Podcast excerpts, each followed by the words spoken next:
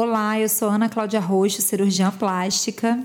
Eu sou Luciana Tecídio, jornalista, e hoje nós vamos falar sobre cirurgia plástica em época de pandemia. Em março, nós recebemos a notícia da chegada do coronavírus no Brasil. Doutora Ana Cláudia, como o Covid-19 impactou a cirurgia plástica? Pois é, então. Quando a gente teve a informação em março, se eu não me engano, foi dia 14 ou 15 de março, que a gente ia precisar parar aqui no Rio de Janeiro. Na verdade, essa foi a informação dada pelo nosso governador até, que a gente ia ter que parar e todo mundo ia ter que ficar em casa, né? E que todos os serviços iriam parar. Como a cirurgia plástica, né, a cirurgia plástica estética, é uma cirurgia que não tem necessidade né, de urgência, a gente se reuniu, todo mundo se reuniu e decidiu que a gente também iria parar, né? Isso foi uma, na verdade, isso não foi uma imposição do nosso conselho de classe a princípio, mas ficou decidido que para a segurança dos pacientes a gente ia pelo menos diminuir o volume e até parar. Né? A cirurgia plástica é uma cirurgia eletiva, a estética né? é uma cirurgia eletiva, é uma cirurgia que a gente pode ser remarcada, não depende, né? não é uma urgência.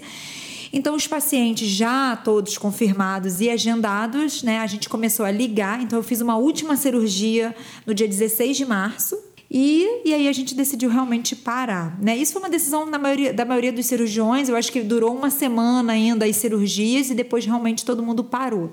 Né? E aí os conselhos de classe se reuniram, a própria sociedade de, de cirurgia plástica né, emitiu uma nota que não seria seguro a gente submeter o paciente a, a procedimentos cirúrgicos que podem ser remarcados e que uh, exporia o paciente a risco. Então, realmente a gente decidiu parar as cirurgias e, na verdade, como a gente também não tinha informação de quanto tempo duraria, de como a gente iria evoluir com, essa, com esse procedimento, né, com essa pandemia, a gente avisou os pacientes que as cirurgias iriam ser remarcadas de acordo com a evolução do vírus aqui no, na nossa cidade. Né? Então, foi mais ou menos isso que aconteceu. Agora, em junho, nós tivemos a volta da cirurgia plástica liberada pela Sociedade Brasileira de Cirurgia Plástica.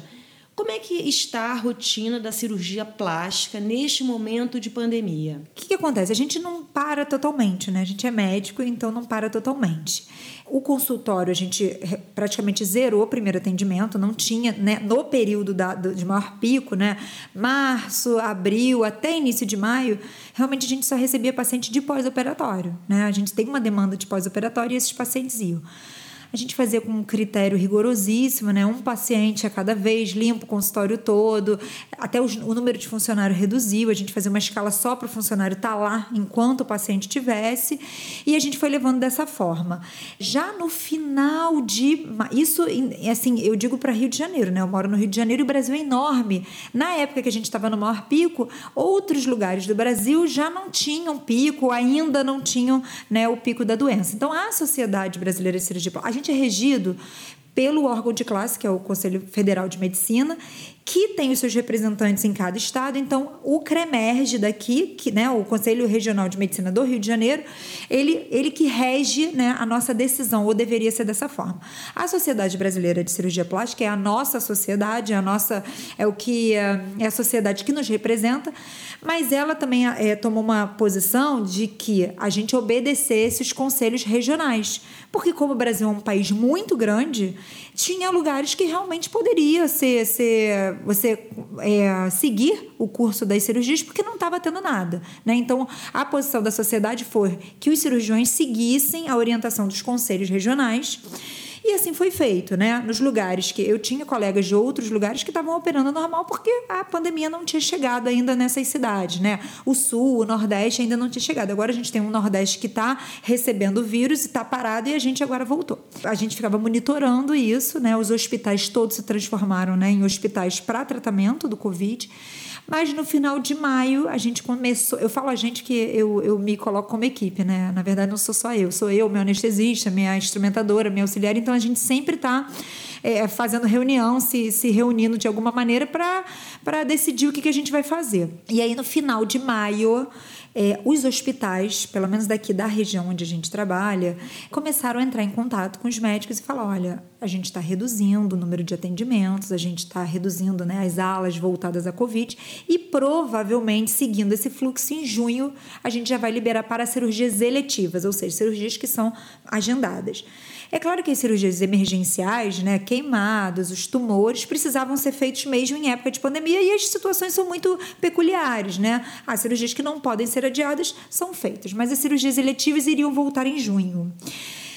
Conselho Regional de Medicina é, parece que estava fazendo avaliações semanais nos hospitais e depois, no finalzinho de junho, de, de maio, começou a fazer é, avaliações diárias para ver números de atendimentos, números de internação e realmente viu que se estava diminuindo numa, num nível que a gente poderia retomar as nossas cirurgias eletivas. Por quê? Para diminuir contágio e até para não, não ocupar leitos, né? Que a preocupação era a segurança do paciente e ocupação de leito, né? Porque a gente precisava de leito para a doença. Visto que a doença nesta região estava diminuindo seus atendimentos e suas internações, o CREMERG resolveu liberar para cirurgias eletivas e foi feito. E assim foi feito, lá para o dia 8 ou 10, o CREMERG se posicionou é, eu não me lembro exatamente a data, 8, 10, e a, a Agência Nacional de, de Saúde também, né, que também é reguladora, né, também se posicionou no sentido, olha, as cirurgias eletivas estão liberadas, mas o esquema é todo outro. Então, hoje em dia, a gente tem um esquema totalmente diferente do que a gente tinha para fazer cirurgia. Então, já não é da maneira, a gente tem um novo normal aí, né? E como é que está sendo esse retorno? Você pode explicar mais ou menos? Então, aí o que, que acontece? Existe toda uma programação com o paciente. Na verdade, o coronavírus para gente mudou muito até o nosso atendimento, né? Foi liberado, no meio dessa pandemia, foi liberado as consultas online, né? A telemedicina, né? Se falava já muito sobre telemedicina, se essa poderia ajudar, se poderia piorar os atendimentos. O fato é que, por conta da pandemia, a gente precisou fazer a telemedicina e essa foi liberada. Então, você conseguia fazer consultas online com o paciente. Essas consultas ainda estão sendo mantidas porque a gente recomenda que grupos de risco ou pessoas que morem com grupo de risco e que não possam sair, que a gente faça consultas online. Então, esse primeiro atendimento do paciente pode ser feito online. É claro que para operar o paciente, a gente precisa vê-lo, examiná-lo né, pessoalmente, mas a primeira consulta está tá, tá funcionando muito bem online. Então, assim, é, a orientação agora é que se teste o paciente, né? Muitos hospitais testam o paciente, isso é uma coisa automática, você marca a cirurgia, o paciente já vai no hospital cinco dias antes, faz a testagem e a gente recomenda que esse paciente fique isolado, né? Fique assim, recluso esses cinco dias até o dia da cirurgia. E o paciente só vai operar se tiver com a, o teste que indica doença aguda negativo. Além disso, a equipe também é testada, né? A equipe é testada. Existem hospitais que não atendem exatamente Covid, né? Maternidades, hospitais que atendem cirurgia plástica não atendem Covid. A gente não considera. É, é muito difícil falar assim, ah, é Covid free, porque existe o pessoal, o staff, mas o, o que está acontecendo é que toda a equipe está sendo testada também. Isso é a garantia 100% que ninguém vai ter Covid? Não é a garantia, mas nesse período a gente precisa agora se adaptar ao novo, né?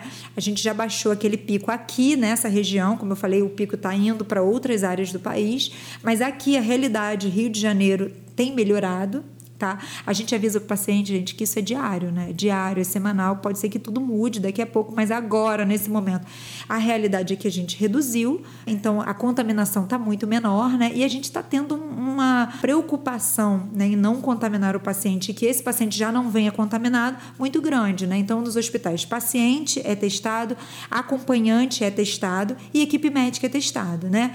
E em hospitais que atendem ainda Covid, a gente tem alas de, de Covid ou ou áreas que atendem Covid que são completamente diferentes das áreas do paciente eletivo, né? Até elevadores diferentes. Enfim, tá tudo diferente, né? O hospital que já tinha preocupação com limpeza, com tudo, é muito maior. É álcool gel para todo mundo, é, são áreas de desinfecção. Então, é, as coisas estão diferentes no sentido de proteger, porque a gente acredita que essa pandemia ainda vai durar algum tempo e que a gente precisa se adaptar ao novo normal. É claro que pessoas com grupo de risco, pacientes que têm um maior risco, não precisam ser submetidos a esse esse, a, a, a, esse risco adicional, então não vão ser submetidos à cirurgia nesse momento, mas pacientes que não têm problema nenhum, que estão circulando, eles podem ser operados se seguirem esse protocolo. É, a gente teve essa mudança aí na, no protocolo de cirurgia e você notou, a senhora notou alguma mudança no perfil dos pacientes? Como é que é o paciente que você recebe hoje no seu consultório? Olha, teve uma mudança sim. Na verdade, teve uma mudança de tudo. A primeira mudança, como eu falei, foram os atendimentos. Eu tinha muito paciente, é engraçado. Eu ontem falei com uma paciente, olha, o, o, essa época pós-Covid ajudou a gente, né? Eu tinha muito paciente que não conseguia ir ao consultório às vezes. Ah, não tenho tempo, marca, desmarca, marca, desmarca. Então a primeira mudança foi a telemedicina. A telemedicina ajudou a gente. É claro, gente, que medicina é contato, é, né, você tem que estar de frente com o paciente, mas nesse primeiro atendimento, né, a telemedicina ajudou muito. É, a telemedicina é para pacientes que precisavam de prescrição, que precisavam de atendimento de maneira urgencial, mas para a gente, né, enquanto cirurgião, que precisa primeiro avaliar o paciente, ver o histórico médico do paciente, se ele toma remédio, se não tem, fazer todo um preparo para o operatório, tem funcionado muito bem. Então, pacientes que eu não conseguia atender, às vezes, antes da era Covid, porque não tinha tempo, estão em casa, em home office, e conseguem fazer agora o atendimento via telemedicina. E o perfil do paciente mudou um pouco, né? Agora a gente tem. Eu acho que hum, o paciente ficou mais em casa, o paciente está se olhando mais. Então, a gente que achou que ah, é, é uma cirurgia eletiva, não vai ter demanda, a gente está tendo bastante demanda. Porque eu acho que o paciente agora, nesse período, muitas pessoas ainda não retornaram ao seu, ao seu trabalho normal de se, se deslocar e agora podem ter um período aí de repouso um pouco maior porque estão em casa. Então, a demanda tem aumentado muito. É, a demanda por procedimentos em consultório tem aumentado muito, porque são procedimentos rápidos, o paciente não precisa ser, é, ir para o hospital, ele faz ali e resolve alguns problemas imediatos que ele tem, né? Então, eu acho que, eu acredito que o paciente está muito ali no celular, está muito no Zoom, está muito no, em, em, em, reuniões que ele se vê, então ele está enxergando, ele teve tempo para se enxergar um pouco e falar: olha, eu preciso me cuidar, então ele está indo mais, né?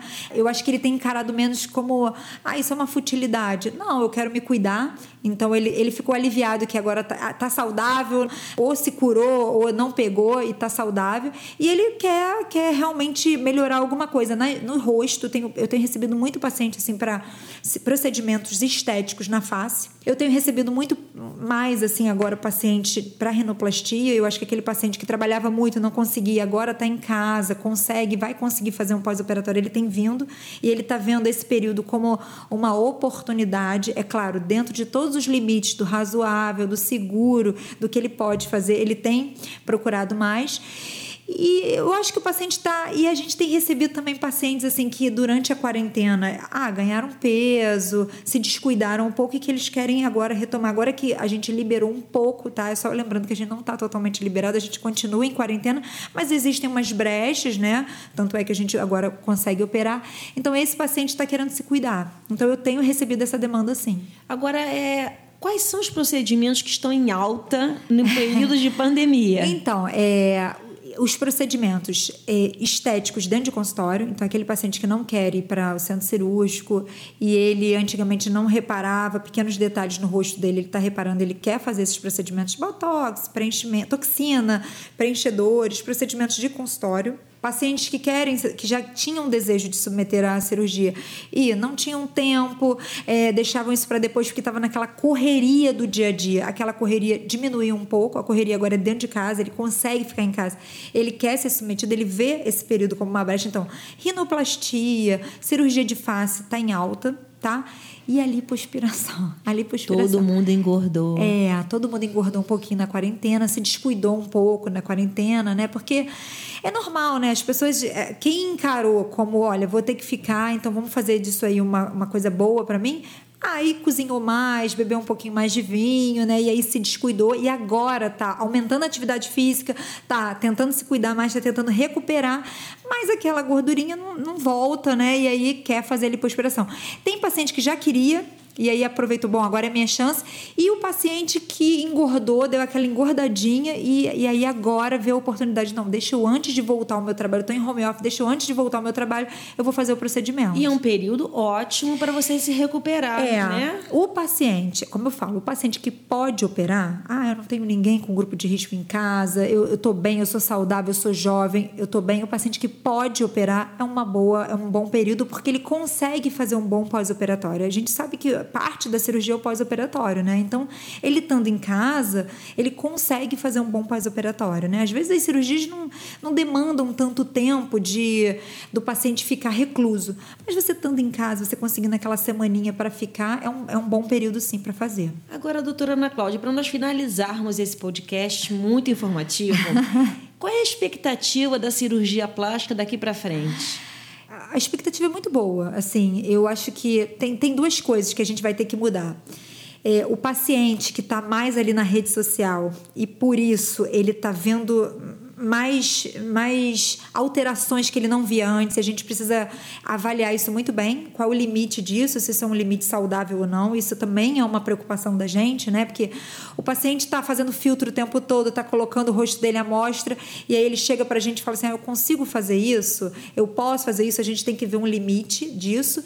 Mas a expectativa é muito boa. Assim, eu, eu, eu acho que a cirurgia plástica vai, a gente vai ter uma demanda aumentada aí, justamente por isso, justamente que o paciente agora ele quer se cuidar. Ele passou aquele período de ai meu Deus, eu vou ficar doente, eu não vou ficar doente, de realmente de cuidado com a saúde, com a família, com os familiares. Agora, não que esteja tudo liberado, mas agora a gente teve uma brecha e a gente continua em quarentena assim, mas o paciente quer se cuidar. Ele passou por aquele período de, de medo de, da saúde, então realmente ninguém queria fazer nada, óbvio e totalmente justificável. Agora ele começa a falar: bom, tá na minha hora de me cuidar, porque eu já passei por aquele período e eu, eu consigo agora de maneira segura me cuidar. Então a expectativa é muito boa, assim. E eu acho que os procedimentos, a demanda, as demandas vão mudar sim, como eu falei. As demandas por procedimentos na face vão aumentar e a lipoaspiração vai aumentar sim.